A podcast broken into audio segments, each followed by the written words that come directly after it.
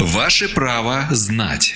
В студии юрист Федерального информационно-аналитического центра защиты прав граждан Наталья Сапрыгина.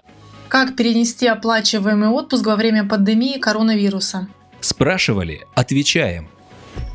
Если работодатель отправляет своих сотрудников на удаленную работу, и часть из них уходит в это время в запланированный отпуск, то для этих людей все остается как прежде. Они отдыхают, а отпуск им оплачивается по закону, согласно Трудового кодекса. Также работодатель может, но не обязан, пойти сотруднику навстречу и перенести обычный оплачиваемый отпуск, даже если график отпусков на текущий год уже согласован. Но сделано это должно быть заблаговременно, не позднее двух недель до начала отпуска. В случае переноса отпускные рассчитываются рассчитываются и выплачиваются сотруднику по закону перед началом отпуска. Важно знать, многие работодатели уже объявили, что на время пандемии переносить согласованные оплачиваемые отпуска сотрудников специально на дни удаленки не будут. А что касается переноса отпусков на более позднее время, зависит от конкретной компании, ее задач и графика отпусков всех ее сотрудников. При этом, вне зависимости от желания работодателя, многодетные родители могут воспользоваться правом на так называемый плавающий отпуск, то есть возможность уйти в оплачиваемый отпуск в течение года, не подстраиваясь под графики компаний и других сотрудников, но при определенных условиях.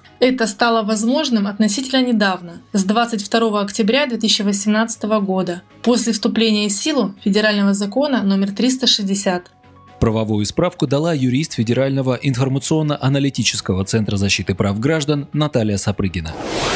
Ваше право знать.